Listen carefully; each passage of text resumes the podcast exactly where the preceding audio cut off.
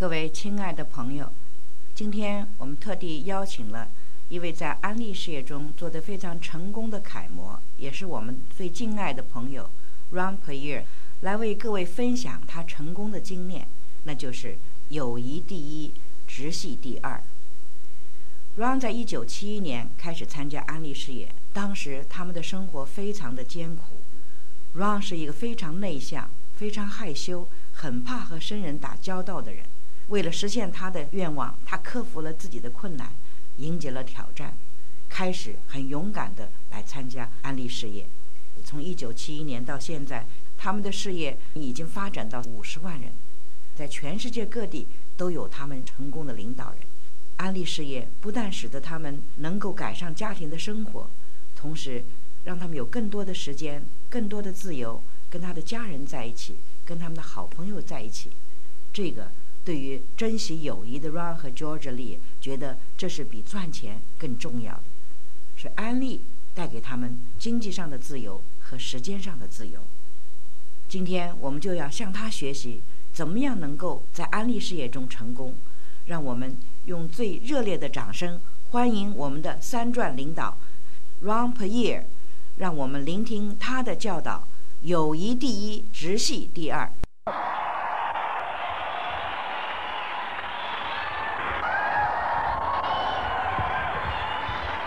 各位大家晚上好，希望今晚你们可以打开自己的心灵，并且倾听你们自己的心声，了解你们到底是什么样的人，到底在做什么。现在应该是行动的时候了。如果今年不行，没关系，明年再来，再认认真真的做一年。但你不能只是在安利里面待上两三年，你必须认真做两三年。根据我们的经验，一个普通的人用两三年时间，他应该明白他是什么样的人了，他到底在做的是一个什么样的事业。这个时候，他们才准备好行动，并且做出承诺，他们才会把这个生意当做生意那样子来对待，投入应该投入的时间和承诺，并且享受它带来的回报。在安利事业里面是没有免费的午餐的，这个大家都知道，你得去挣回你所付出的，但这份回报应该是值得的。现在的安利正有一股浪潮，不知道你们是否意识到了？或许你们正是其中的一个部分。它就是安利的巨大成长，自开始以来从未有过的成长。上个月有四万多个套装在美国各地销售，这可不是一个小的数字，这是许许多多新的梦想，许许多多刚刚被点燃的蜡烛。今天我要讲的就是，如果你还没完全准备好加入到这个浪潮里面来的话，你该做些什么才不至于让它轻易的从你的身边溜走呢？因为高潮是安利生意的秘密所在。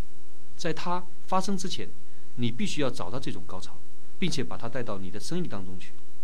一旦你有了大梦想，你就自然成为这个浪潮的一个部分了。我们要帮助你进入这个浪潮，然后在钻石海滩相见。下面这一个半小时里，我会集中谈谈这方面的问题。如果你认真听，你就能够得到你所要的所有的信息，使你明年能够以新的奖钱参加我们的家庭团聚会。我说的至少是个直系。今天晚上在座的各位，你都没有理由说不了，没有了，因为在周六以及钻石周五之夜所有的演讲之后，你们没有理由说你做不到了，因为他们已经把这种不可能从你的脑子里面拿走了。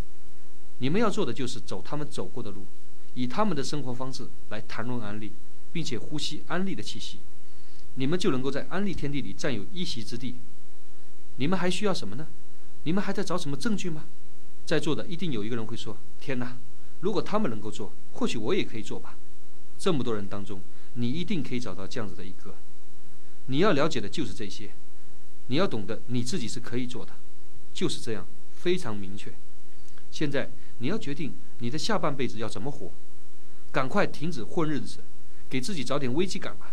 这需要极大的勇气，你必须为你在安利的自由而努力奋斗。昨天晚上我说过。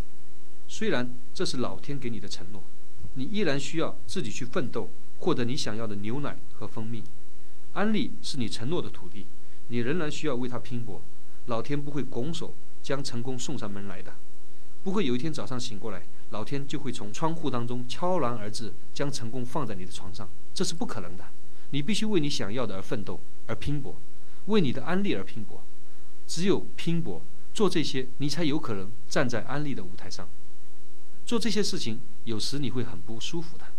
我记得那个时候，佐治亚的母亲反对我们做安利，他们常常让孩子们使我们感到内疚。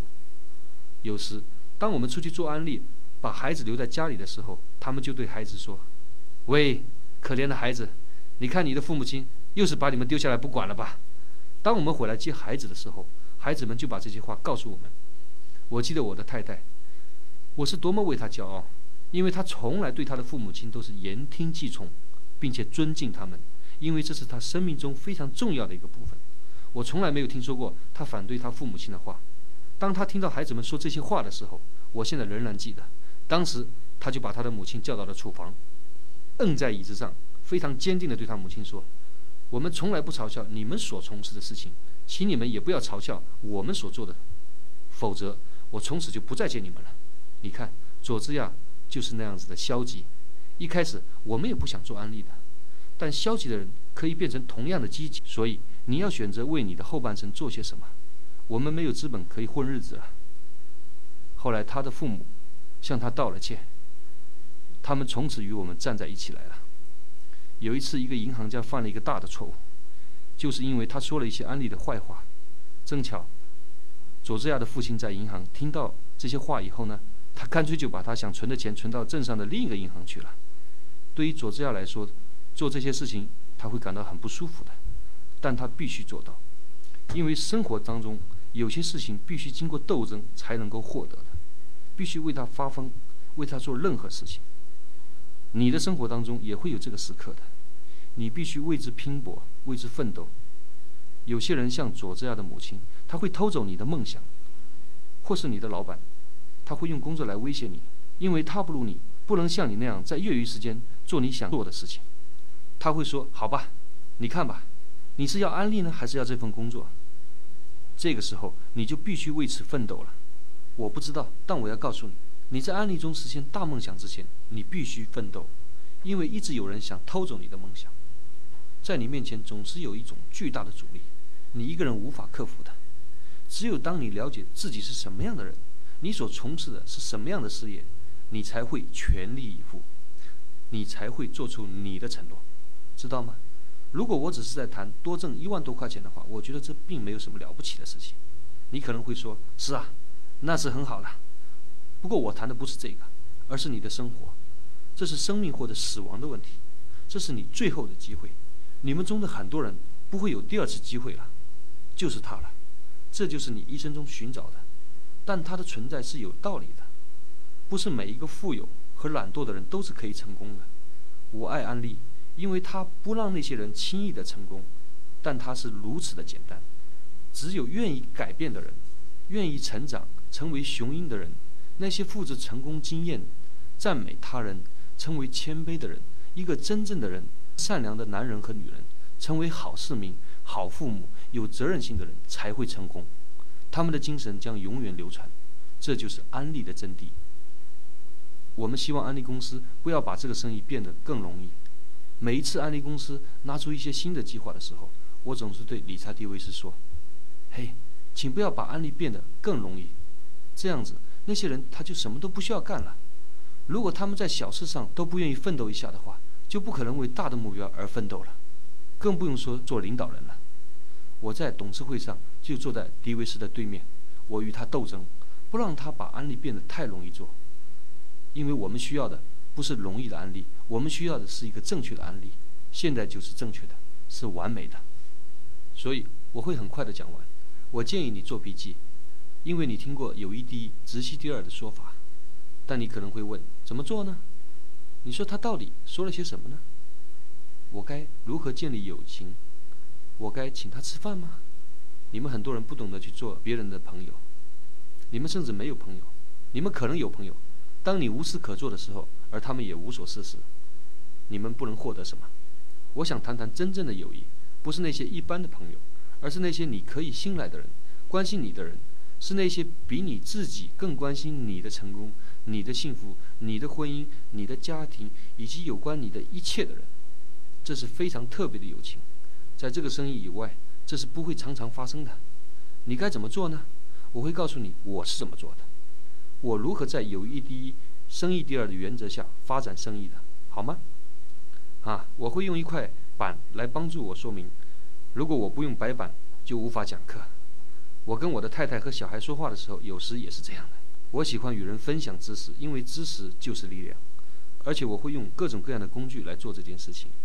如果你能在教育中调动人们更多的使用五官的话，他们会学得更多，记得更多。所以我喜欢把图片挂起来，让大家看得懂。现在我就用图来解释一些道理吧。假设这就是潜在的对象 A。讲计划的时候呢，我们怎么发现 A 呢？我要告诉你们，我是在哪里发现 A 的。我们是在他的舒适区里找到 A 的。十次当中有九次，他是待在他自己的舒适区里的。舒适区也是一个失败区。问题是我们知道，而他们不知道。他们只知道有些不对劲，想要走出舒适区，他们必须走到我们叫做恐惧的边缘。成功人士总是在恐惧的边缘工作的。我现在也依然处在恐惧的边缘，这就是我成功的原因。我愿意走出舒适区，工作在恐惧的边缘。如果你不愿意这样做，你就待在你的舒适区吧。这也就是你的失败区了。作为一个人。你会因此而停止成长，也不可能在生活当中成就一些什么其他的。所以，我们都应该明白的是，你是可以害怕的，它是很自然的，是你生下来就有的。我们都一样。你要做的就是把恐惧赶出去，而赶走恐惧的唯一的动力就是信念。信念和恐惧，它不可能同时在你的体内存在的。恐惧总是要拖你的后腿，要破坏你的梦想，而信念。则来自于老天，他帮助你成功，帮你获得你想要的美好生活。你必须选择由什么来控制你的生活，是恐惧呢，还是信念？你知道信念是可以建立的。如果你有信念，不需要太多，哪怕只是一个种子样那么一点点大，你就可以在它上面创造些什么了。当你慢慢有了信念，我会告诉你如何去克服恐惧，这样你的生活。将由信念来控制，老天就会回报给你这份信念，他给你的回报就是信念，这就是他所有的回报了。我很抱歉，没有捷径可以走的，你必须得面对它，接受它，并且掌握它，不然你就会被它控制了。就像 David 说的，你必须把安利扛在肩上，而不是让安利把你踩在脚下。你们当中太多的人已经被安利踩在脚下了，你们失去了信念。你们必须赶走恐惧，所以要明白这是这个生意的基础，朋友们，要了解这是我的经验。我一直是安利生意的学生，学习贝瑞德先生二十年的经验和其他成功人士的经验。我给你们的是这些经验的高度浓缩，是真正的精华。因为我相信这就是你如何通过建立友谊来发展安利生意的关键。我就是这样做的，对你们应该是有些帮助的吧。我能教的就是我做的，我无法教你我没做过的。我经过思维方式的改变，并且达到了安利事业的顶点。如果你也想来的话，我建议你就照这个方法去做吧，不然你就会怀疑的，你会被怀疑蒙住了眼睛，并且你会痛苦的。你怀疑你做这些会得到结果吗？这就是痛苦的来源。明白自己在干什么，要去哪里。成功人士他总是有信念的，他是不会痛苦的。但是他们会累的，因为他们是人，但他们没有痛苦，有的只是兴奋。请你们一定要了解这一点。为什么我们用这样子的方法来讲计划呢？让我来谈谈这里面的一些心理学的问题，对那些对方法有疑问的人或许有些帮助吧。我们来看看两个案例。假设一个是贝瑞德先生，听过比尔·贝瑞德和 Peggy 成功故事的录音带的人都应该了解比尔的一件事。我们说比尔是 A，他是我们在案例当中称作为寻找者的人。他听了磁带，投资了价值三千美元的投资，希望找到出路。在他见到计划时，他的思维已经走到了他的身体的前面了。任何人都可以把比尔贝尔德先生推荐进来，什么意思呢？就是你只要向贝尔德先生展示安利事业的一个方面，只要一个方面，你就能推荐成功。贝瑞德接了一个他推荐人的电话，他只是在几年前他们共同做一个投资的时候见过这个人。几年来，也就是在那一天，他接到了这个人的电话，说他必须到北加州的某一个地方去见一个人，这个人他的名字就是达西耶格。贝瑞德跳进车子，什么情况他也不了解，就这样子一路上开到了北加州听安利计划。你们中的任何人都可以打这样子的一个电话。我们有一个大生意，你正在做的叫做两到五年的计划。你们都知道要付什么样的代价。我们一开始就告诉你们了，比尔贝瑞德是一个寻找者，他已经有了充分的思想准备，他会马上来到这里的。你们都可以去打这样子的一个电话。现在我们来看一看一个完全相反的例子，谁呢？就是我了。十九年前的任博弈，我就是 A，我很害怕，我一直在我的舒适区里，要我走出舒适区可不是一件容易的事情。第一次看计划的时候。我在视角上无法看见我自己在这个大生意中的位置。我的推荐人当初他告诉我，这不只是个大生意，也是个小生意。我要说的是，如果他当初给我太多的压力，今天这个生意当中很多人就不可能加入这个生意了。我的小组的很多人都很像我，因为我们不是寻找者，不是比尔贝瑞德，我们的思维方式不同。我们害怕，我们待在我们的舒适区里。见到安利的时候，我们没有。具备贝瑞德所具备的条件。现在我们对一件事情很肯定的，就是贝瑞德成功了。我们对另外一件事情也很肯定，就是任伯仪也成功了，佐治亚也成功了。两个极端，非常感谢我的推荐人，当初他没有给我很多的压力，不然我就不会在这里了。你们很多人都不会在这里了。我的推荐人给了我一个远景，他同时也让我看到了我可以做的一些事情。他让我明白，安利也可以是小生意，因为我如果不愿意做推荐，我就不必须做推荐。那个时候，我其实是没有信心去推荐别人的，而且我认为，如果我加入到安利，就一定要推荐人的话，我就不愿意加入安利了，就是这样。但是我的推荐人跟我谈了八个小时以后，我意识到我可以只做小生意，而不必去做推荐。看到了吗？一个晚上八小时，我至少看懂了一点：我可以用批发价买产品。自己省钱，还可以卖给朋友，赚取零售利润，这样子呢就可以让我的太太回家了，不必去工作。那个时候我就是那么聪明，我的眼光就那么大。感谢我的推荐人，当初没有跟我争论，而且呢没有贬低我，他只是说很好，这是一个好选择。他就这样让我加入了安利了，让我继续待在我的舒适区里。我学会了我推荐人做的事情，我学会了寻找顾客。他们并不是刻意的去加入安利的，但确实他们一直待在安利当中。不管什么方法，我都能够与他们建立友谊。如果我能够与他建立友谊，我就能够做到直系。通过友谊，我就能够建立一个庞大的生意。而很多人就是漏了这一点。如果我有时间的话，我会讲一些名字给你听，或者告诉你一些具体的案例。但现在我是没有时间。这就是为什么我们要用这个方法讲计划。你看到了吧？大约只有百分之十的人，是我们称作为寻找者的人。记得有一天晚上我在讲计划的时候，我的第一个印象是他们会像贝瑞德一样的成就大的事业。我猜想今天在座的一百个人当中，如果我要这样子的话，我只能跟你们当中的十个人这样去谈了。如果你们想建立一个大生意，你们需要投资很多钱，投资你们的承诺。对很多人来说，光光这些就会阻碍他们在安利当中成功。如果你已经有了很多钱，你可以把安利当做一种爱好，它会改变你的生活方式。如果你有大的梦想，你或许可以用十年时间做钻石。你必须跟成千上万的人谈安利，这就是为什么我们会把这个房间里面的百分之九十九的人排除在成功之外，而剩下的人，如果你想做，恐怕你就得做成功人士所做的。如果你了解安利，你就应该知道，他是因为两件事情而付钱给你的，就两件。第一件是销售，另一个就是断开直系腿，不是什么其他的，不是你做了多少年，不是你做的多努力，只要你做到这些，安利就会给你回报的。不管你是谁，无论你的肤色、年龄，不管你是结婚了还是单身，不管你的家庭背景，只要你是这样去做了，你就可以获得。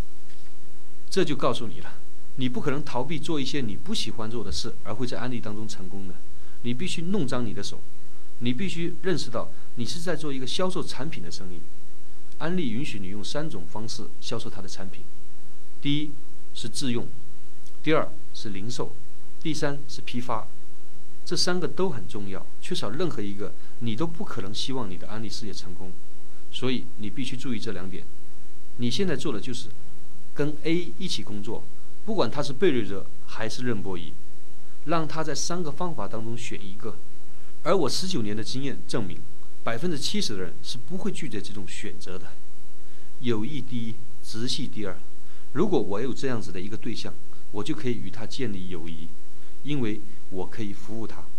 他可能会说：“好极了，这是一个好决定，那就帮我买个套装，帮我签约了吧。”他说：“我两周以后会来。”我说：“现在如果你愿意，你可以邀请一些朋友或者是邻居来，我帮你给他们讲计划。”帮你找到你的顾客好吗？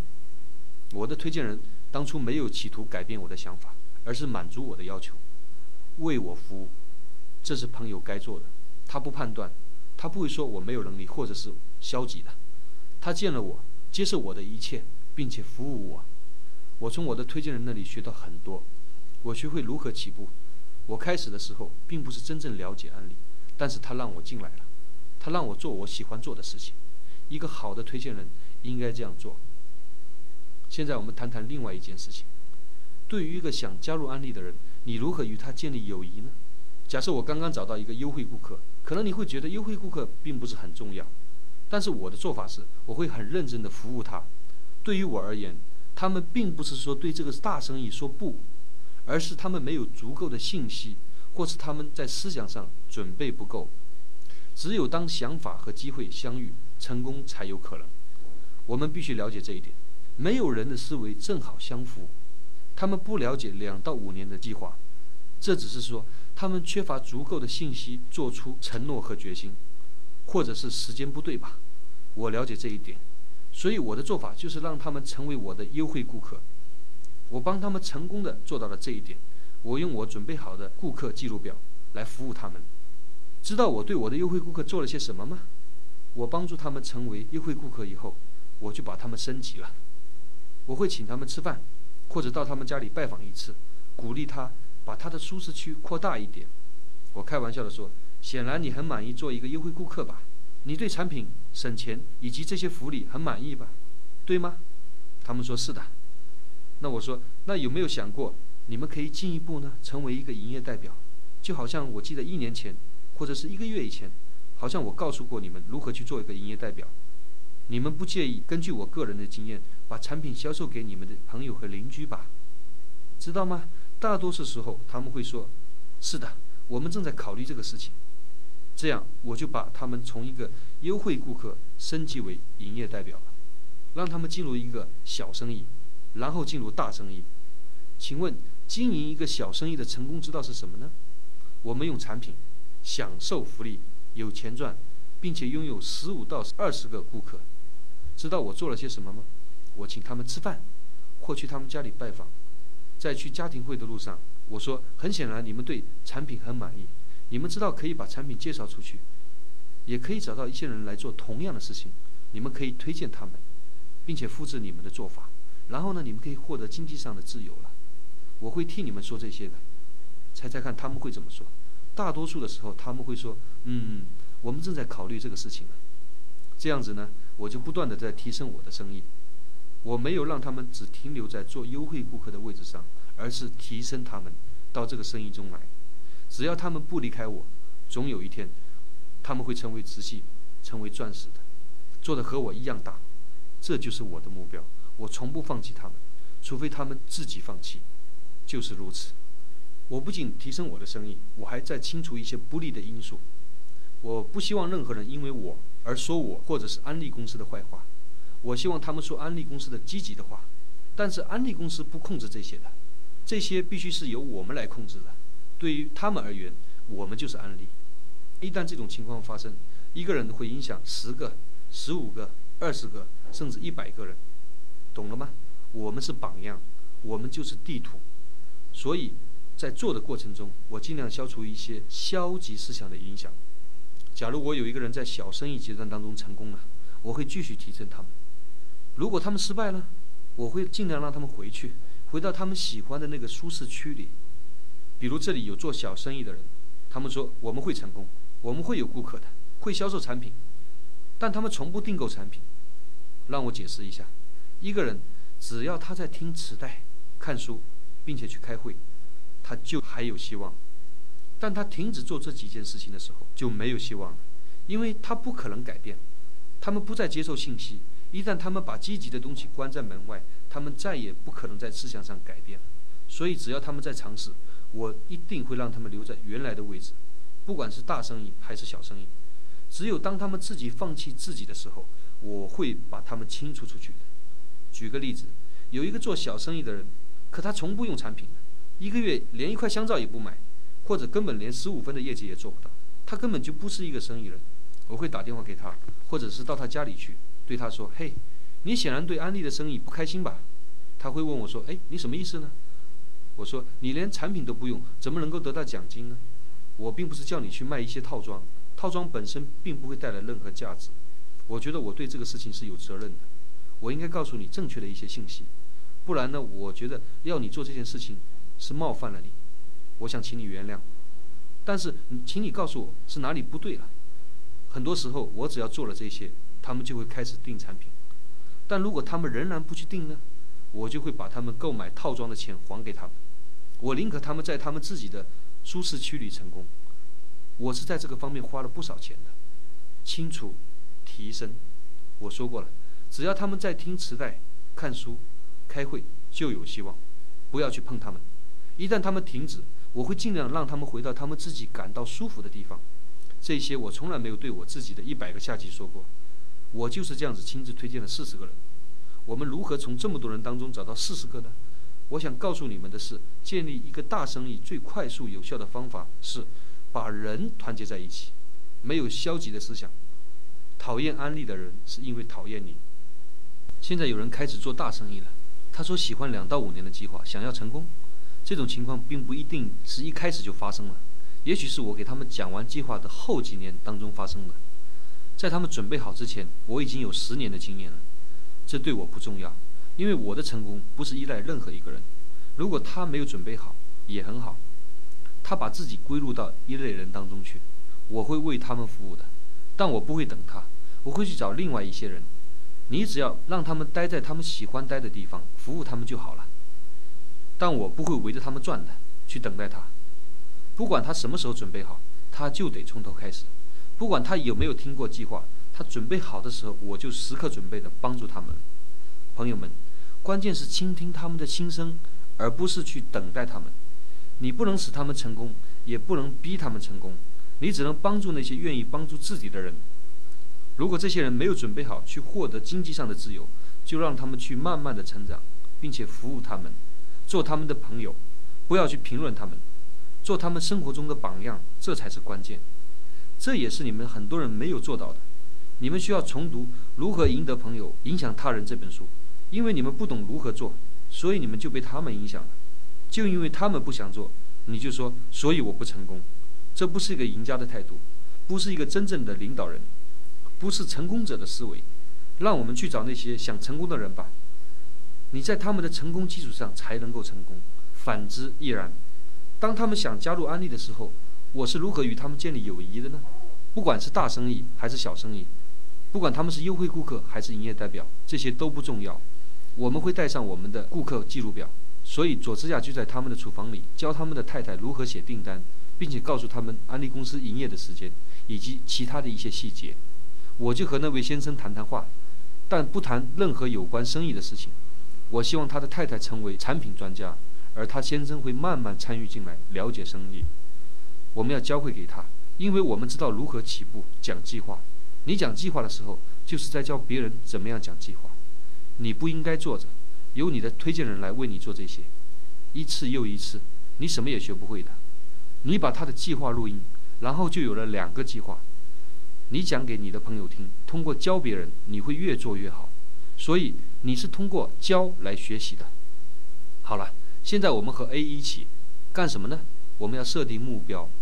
他的第一个目标是什么呢？一千分。昨天晚上我已经说过了，一千分很重要。我建议他这样做。我是他的推荐人，每周只给他一个晚上。那为什么我不给他两个晚上呢？作为 A 的推荐人，我最首要的责任是什么？各位猜猜看。我自己的成功，对，是我自己的成功，这是我最大的责任。我交给他，他就会自己做了。我如果一个星期当中给他超过两个晚上，我就不能完成我的首要任务了。我最终会怎么样呢？最后我会使他成为我生意中的太大的一个部分，而他自己却无法处理。当他的业绩占我的业绩一半以上的时候，他会失去对我的尊敬了，他不会再听我的了，我也就失去领导力了。而他是有能力自己做这些的，除非是有必要的，我从不为他多做一点点。你们都明白，这是很重要的一个平衡问题。我教你的是十九年的经验，一周一个晚上刚刚好，不要做太多，也不要太少，要刚刚好。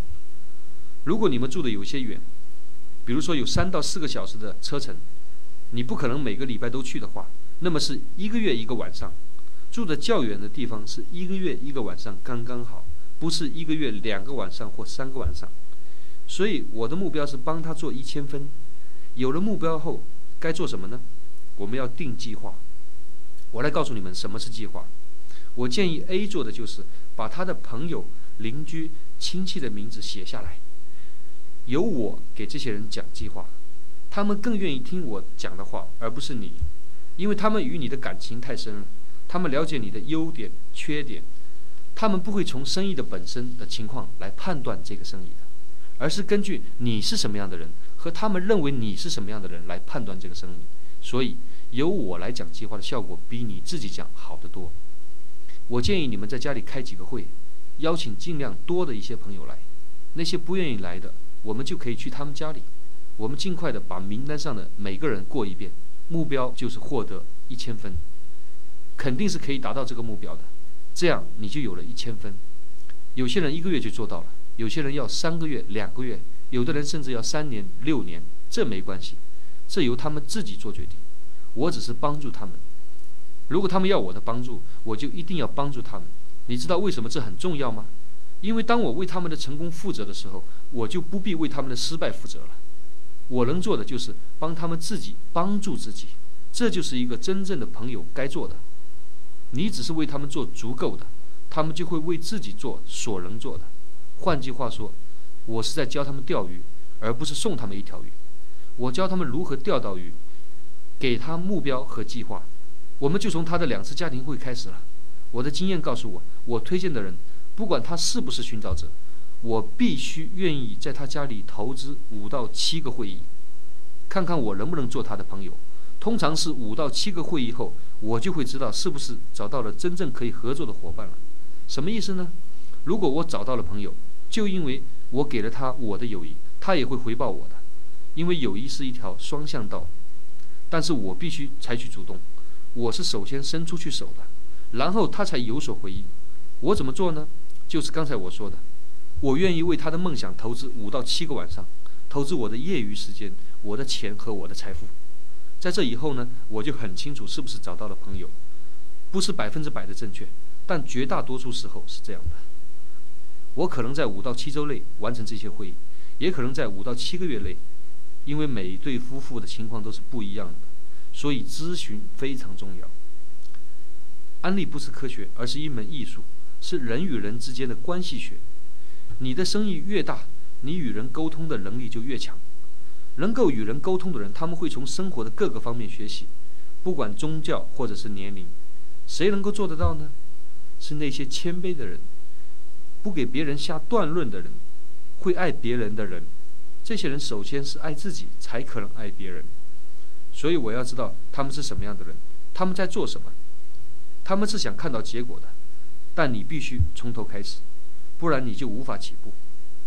开始听磁带，学习做简单的事情，做一个好的学生，证明你自己，提高与人沟通的能力，去读那些人际关系的书籍，读有关信心和力量的书。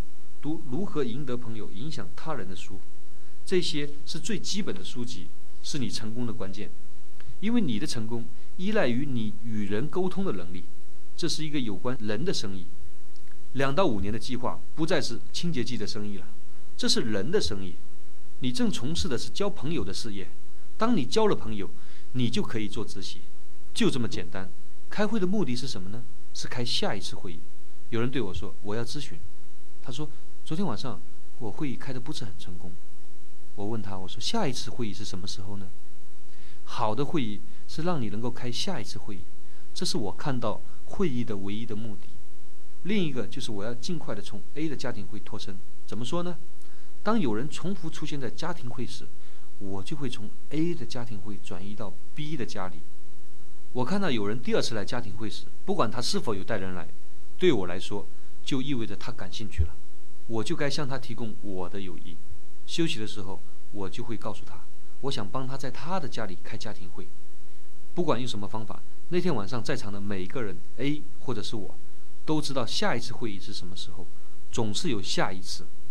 别人不知道下一次会议的时间的情况下，你不要去见他。会议结束时，我会告诉大家，下周在 A 的家里还会有会议，如果愿意，他们可以带一些朋友来，这是我的建议，我也会来。或者下一周我们在 B 的家里碰碰头吧。这是我刚刚发现的，A 也可以带一些朋友到 B 的家里去，他们都可以带人来，自己来再听一次计划。这些基础的事情你必须搞清楚。你应该做什么呢？就是做这些基础的事情。现在我很肯定，我的目标就是把这些尽快做好。我告诉 A，我们得尽早完成这些事情，做到一千分。这也是我第一天见到你的原因。如果我错了，让我们看看别人是怎么做的，不仅仅看我是怎么做的。这就是咨询的重要。就像我说的，这不是科学，而是艺术。如果它是科学的话，我就能够在这告诉各位：你们推荐的每个人差不多都长得一样，思维都是一样的，得到的反应也是一样的。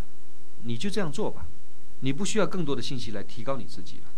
你们每一个人推荐的对象都是不同的，他们的反应也是不一样的。你必须学会满足他们不同的需求，所以咨询很重要。咨询是为了了解那些不同的人。你的成功很大的程度上依赖于你与你上级代表的关系。当你有了对象还没有拒绝你的时候，你能打电话给你的上级咨询。如果你对这个生意很认真的话，你要做的最重要的事情就是与你的上级直系建立友谊。在你咨询的时候，他知道你是谁，你可以随时打电话给他寻求帮助。我就是这样做的。接下来我干些什么呢？我会教他如何与这些不同的人工作。今天我没有时间谈每个细节，我们会在周末谈这些事情的。我得教他工作，我得教会他，然后才做直系。根据我的经验，让我们假设三个月内，我为他做了五到七个会议，向他的朋友、亲戚和邻居介绍了这个生意。我们帮他推荐了几个人，找到了几个零售顾客和个人用户，他做到了一千分，这就是结果。你总会看到有人快一些，有人则需要慢一些，这没关系，这只是个例子。三个月内，你个人使用产品大约是四百分，建立八到十个客户，做两百多分。你推荐的一些人加入或做零售，就构成了其余的部分。虽然每人只是一点点，情况就是这样。你大约每个月的收入是四百块吧？我会教他们零售与大生意的区别，就是利润。四百块钱是一个利润，你得把它当做一个利润，你不可能把它扔掉的。你用家庭预算来购买产品做零售，不是吗？你仍然能够得到零售利润，不是吗？对不对？你自用而赚钱。如果你不相信，你不可能在安利事业当中成功。你甚至连安利的产品价值你都不相信了，那你怎么能够走出去把安利做成功呢？你不愿意对别人说：“嘿，我自用产品就赚钱了。”而且赚的越来越多，它改变我的生活方式。我会把做零售和批发赚的钱单独的存起来，它是真正的利润，不是省下来的。你从别人做的小生意以及自己做零售的每个月的收入大概是四百块，而这些加起来就意味着你在存钱了。我很希望他们不要在一个月之内就做到这些，宁可花三个月，因为他们用三个月来相信安利，用三个月来听磁带、看书、开会。用三个月让我与他们建立友谊和良好的关系。我对太快的成长，并不是一定很开心的。事实上，当我听到某些人特别快的上升的时候，我会看比较负面的东西。到底他们走了什么捷径呢？因为安利是没有捷径可以走的，它是一个长期的事业，需要你一生的投入。你必须耐心，一个人承受痛苦，不判断别人。不按照你的节奏要求别人完全与你一样，或许你成长真的很快，但你必须了解，你是个例外。你的最大的困难就是认识到，你以为你是赢家，你以前没有想过，因为你从不与别人比较，你认为你很失败。但不是每个人都比你更聪明，比你更成功。他加入安利，发现你不逼他去做这些事情的时候，他们什么也没有。但世界使你相信他们同样拥有。这个生意最让你吃惊的就是，你意识到你以前从来不明白这个道理，因为你从来没有那样子去看待过你自己。现在你用新的眼光看自己，尤其是凌晨两点钟回家的时候，你累得要命，可是六点钟又要去上班了。当你开车路过镇上的时候，别人还在床上睡觉，你就对自己说：“你一定要相信这个事业，没有人愿意做你现在正在做的事情。你做别人不愿意做的，你就能过上他们不能过的生活。你就学会爱自己，尊重自己，你开始懂得什么是真正的成功。你已经不再是原来的你了。这就是为什么我不要他们做的太快的原因。我想他们稍微慢一点，我会鼓励他们这样做的。每周一个晚上给一个小组。”不要每周五六个晚上，这样除了把自己累垮以外，不会有任何的结果了。我知道的多一些，就应该告诫他们不要这样做。我不鼓励人们在刚刚开始的时候，每一周工作超过两个晚上。我想让他们慢慢来，才会有机会成功。三个月内，我还会给 A 另一个目标，我要教他学会去打鱼，也就是说，帮他学会做一对一讲计划。大多数人已经会一对一了，但如果不会，至少可以做有质量的邀约，除了画圈圈以外的任何事情都应该要学会。但我更希望他会做一对一，所以三个月内我给他做家庭会的时候，我负责把我讲的话录音完之后，我把磁带给他，因为他不懂得怎么做，所以我不能靠他做好这件事情。我从不命令别人做什么，第一次我为他们做，直到他们学会，我还把计划的大纲写好，把笔记给他。我的目标是，等我帮他开完几次家庭会，帮他达到第一个目标一千分以后，他就可以出去独立讲计划，而不需要我在场了。另一个目标就是，没有我的帮助，他可以对那些选择做顾客或者是小生意的朋友做跟进。第一次由我来做，就能够保证这两个目标了。我帮他建立一至两个零售顾客或者是服务对象，他在边上看我帮他推荐愿意做生意的朋友。帮他们签约，他就学会怎么做了。如果我在五到七个家庭会后仍然没有找到 B，我至少明白一件事情，就是 A 现在有能力独立去找 B 了。在大多数人身上没有发生的理想状态，会在少数人身上发生，所以咨询也就因此而重要了。不要试着一个人去做所有的事情。我的另一个目标就是找到 B B 是在 A 的影响下也想来做的人。他们想做大生意，我教他如何钓鱼，从此他的成功或失败就靠他自己了。我不为他们的失败承担责任，他们的成功也不是我的功劳。他们这样做就会有些收入，不必从家庭当中多取钱出来了。建立一个庞大的安利生意，一年大概需要四到五千块的周转费用就够了，不需要比这更多的了。因为我做安利借的唯一的一次钱是二十九块，是用来买套装的。其余的都来自于我的生意当中的收入。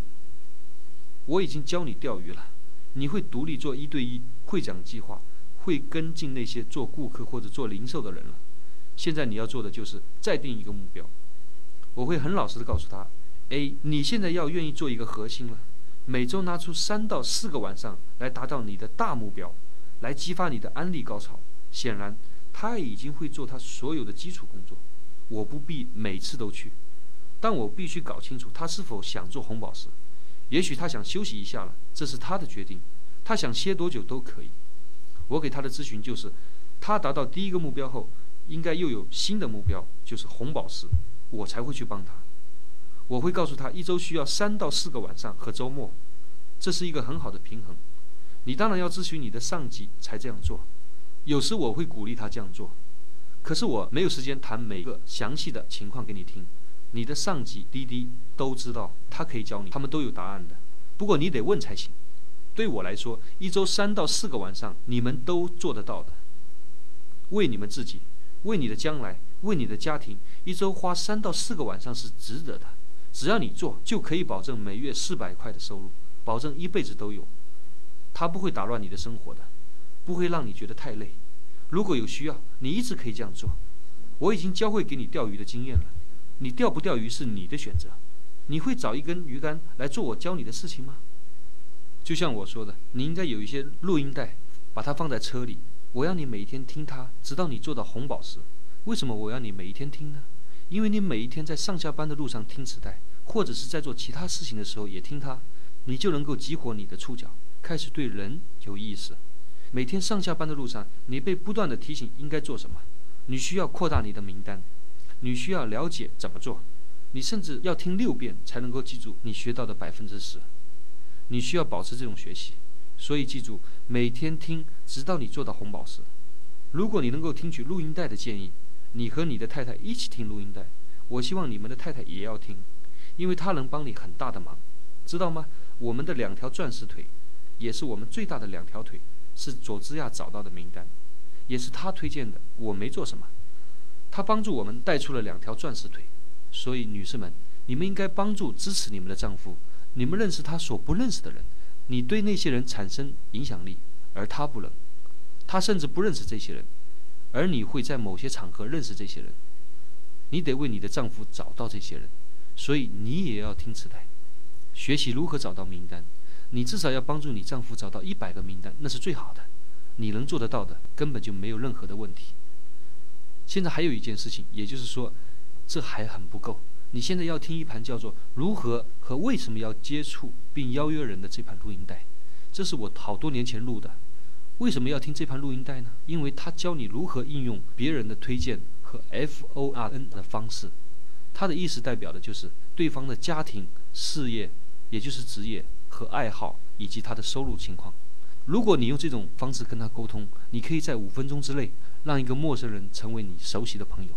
不做安利的人，选择做大生意的人，做客户或者做小生意的人，甚至不让你跟他讲计划的人，你从他们那里可以得到五个名单。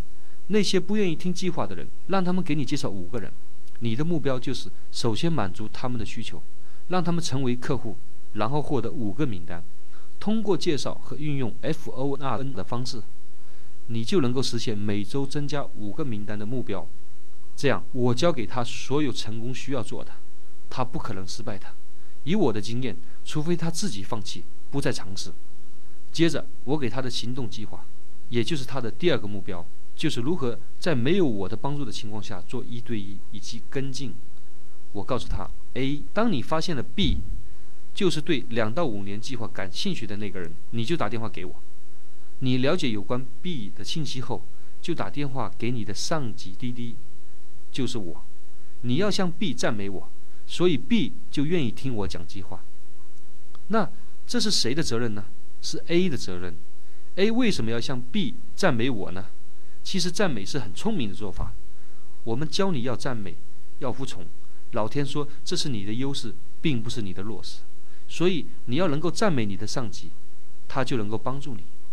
但如果你怀疑这样做会降低了你自己的信誉，会使你看起来很不成功的话，那你就永远不能在安利当中成功了。这也是你得不到别人赞美的原因之一吧。但如果你给予付出更多，你会更有效的。如果你想做 B 的领导，你想得到他的认可，你在得到之前，首先要把它送给你的上级。所以，他不愿意给予的东西，就永远得不到。人们不想要这样的结果的，他们想要钱，就要先投资钱；如果要时间，就要先投资时间。要认同感吗？先给予别人认同，给谁呢？你的上级。你要你的下级爱你、赞美你、说你的好话，你得对你的上级说同样的话。所以，聪明的 A 找到 B 之后，就应该向 B 赞美我。B 就希望我能够去帮他开家庭会，A 找到 B 就知道他该打电话给我了，看我哪一天晚上有空去为 B 做家庭会，这一点很关键，你们很多人没有做到。我说过 A 的第一责任是什么？是自己成功。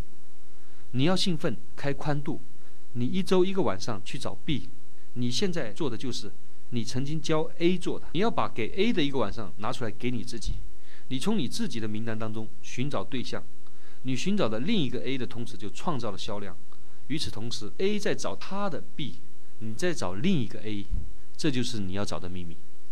A 可能找到，也可能一直找不到 B。只要 A 在尝试，我就会帮他。他怎么知道我是帮他呢？如果他是当地人，我每月给他做一次家庭会。只要他还在，还很坚定，我每月我一定会打电话给他，投资我的一个晚上给他的生意。我不在乎他是否找到 B，不在乎他是用十年时间来做。如果我一个月去一次，A 就知道了一件事情：我还没有放弃他。只有他自己放弃时，我就不能再帮助他了。但我可以做他的朋友。如果他住得远，就三个月一次，每三个月我都给他电话，说我下一周可能有空，晚上我会给他做家庭会。我就是这样找到了一个钻石腿的。我们开车到他住的地方，大约离我这儿有两个小时的路程。我五点钟下班，八点钟我就到那儿。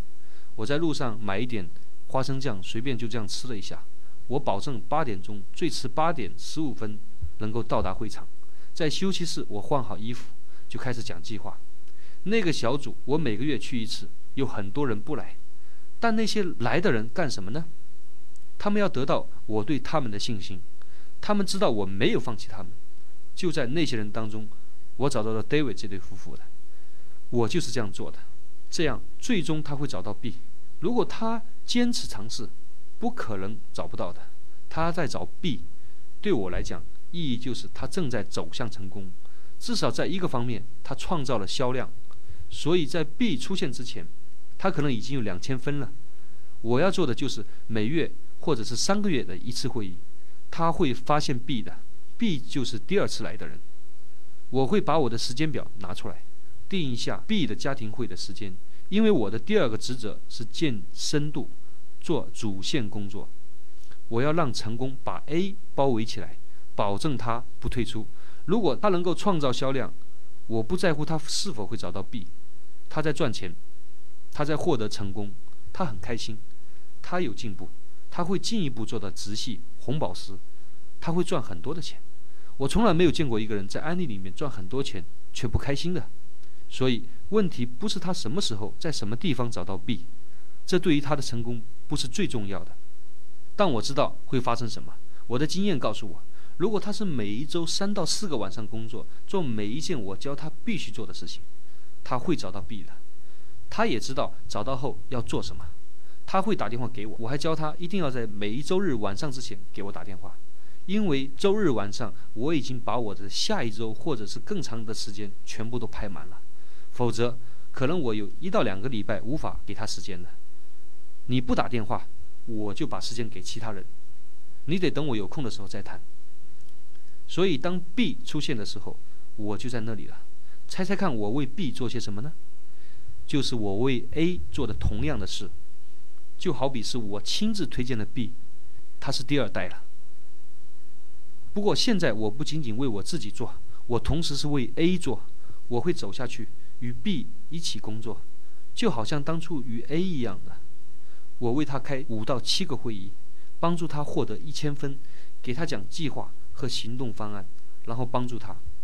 这是我的目标。我会请 A 一起参加 B 的家庭会，并且带人去，这样会保证会议的成功。所以 A 知道我会在那里帮他，因为我邀请他来参加 B 的会议。如果 A 是真正的赢家，真正的想成功，我甚至会请 A 讲这个计划的一个部分。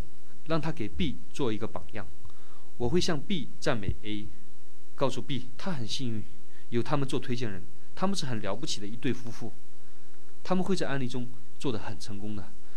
我会在 B 的朋友面前赞美 A 的，我甚至会让 A 介绍他在案例里面的经验，或者是让 A 多讲一个部分，或由他来结束会议。总之，让 A 在 B 的小组面前讲话，然后赞美他。现在我和 B 一起工作。怎么做呢？就是教 A 做的一模一样。现在我要寻找第三代的 C 了，同时和 A 一起工作，帮他获得一千分，教他钓鱼。那么 A 干什么呢？A 也在找 C，同时创造销量。现在 A 能够找到 C，我也能够找到 C，因为我们两个一起创造销量。A 现在的业绩相比以前成双倍的增长。只是多了一个人而已，业绩就成倍的增长。但有时可能我会搞错了，我以为找到了细，实际上没有。但就像昨天晚上我说的蜡烛的比喻，戏正在为他的梦想而激动。我们要用燃烧的蜡烛影响更多的梦想，去点燃另外一支蜡烛，也就是第四代的 D，。而细也有可能会放弃的，他会回到他原来的位置，他不再听磁带，也不再看书和开会了。但细为我们找到了 D，所以现在我就和 D 一起工作，做什么呢？很简单，做我和 A 和 B 做过的一样的事。如果他要的话，我就给他开五到七个家庭会，帮他获得一千分。如果我能，我会每个月为他们整个小组开一次会议，可能会在 A 的家里开，因为 A 是这个小组的领导人。但我如果找不到 D，A 和 B 都找不到 D，我们该做什么呢？创造销量。每一周三到四个晚上讲计划，寻找有梦想的人。我的经验告诉我，要是我能够找到三到四个核心人物，谁是核心人物呢？就是让我教他钓鱼的人。我需要三到四个愿意让我教他钓鱼并做他的朋友的核心人物。我完成了这些工作之后，就应该是有一条直系腿了。我对每个小组的目标是找到十个 D。通常的比例是三个人当中会出现一个 D。现在 A 正在发现一个 E，也就是第五代了。我就告诉他，我正在帮助 B。如果 A 愿意，可以把 E 带到 D 的家里。但如果这个会议人数太多，我会建议 A 走下去到 E 的家里帮助 E 做深度，就像以前我帮助 A 一样，我教他做深度。我的目标是找到十个 D。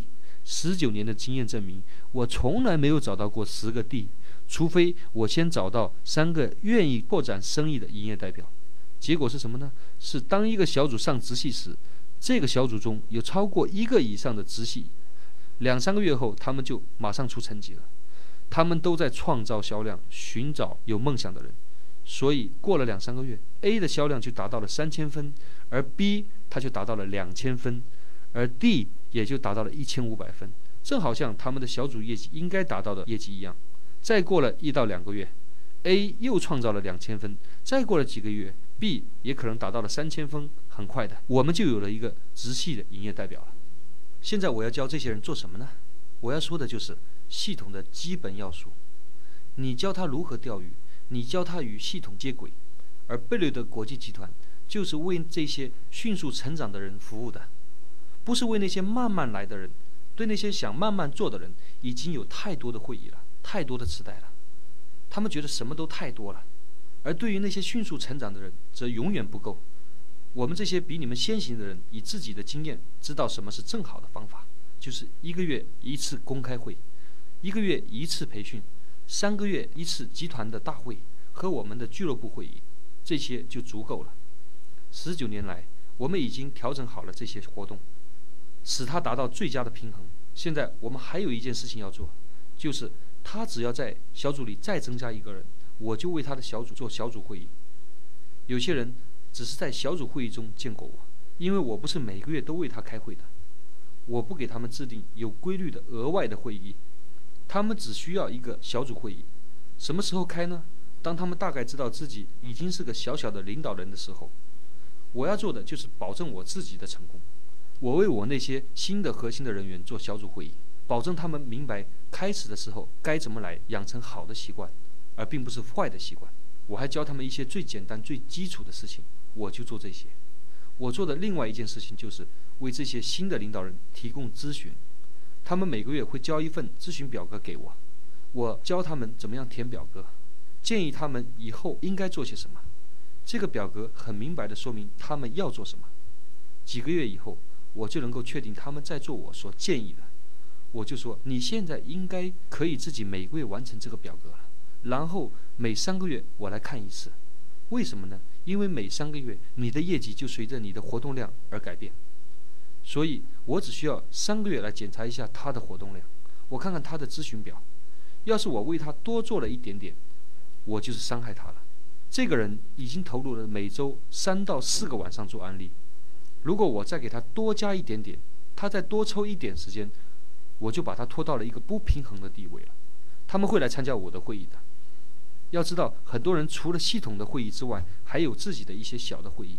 他们通常组织的很匆忙。我们觉得我们是在帮他，其实呢，我们是在害了他们，因为他们要花更多的时间。可是要从家庭或者这个生意当中拿出额外的钱来开会。